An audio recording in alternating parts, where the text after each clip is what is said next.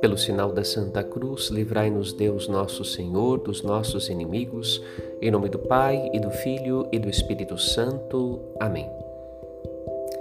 No caminho da Palavra de Deus, nesta quinta-feira, somos convidados a invocar o nome do Senhor e nos refugiarmos em Sua proteção. Deus ouve e protege aqueles que lhe recorrem com um coração sincero, isto é, com uma oração que parte da sinceridade de uma vida de união com Ele. A rainha Esther, em perigo de morte ante seus inimigos, ora ao Senhor e ele lhe atende. No Evangelho, Jesus nos recorda que Deus é um Pai bom que zela pela vida de seus filhos e motiva seus discípulos a esta oração de petição confiante.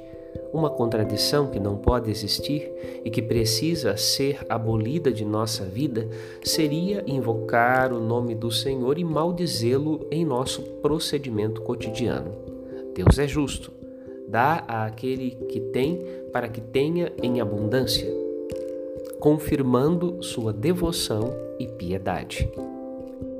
Que a paz de Cristo habite em seu coração. Padre Rodolfo.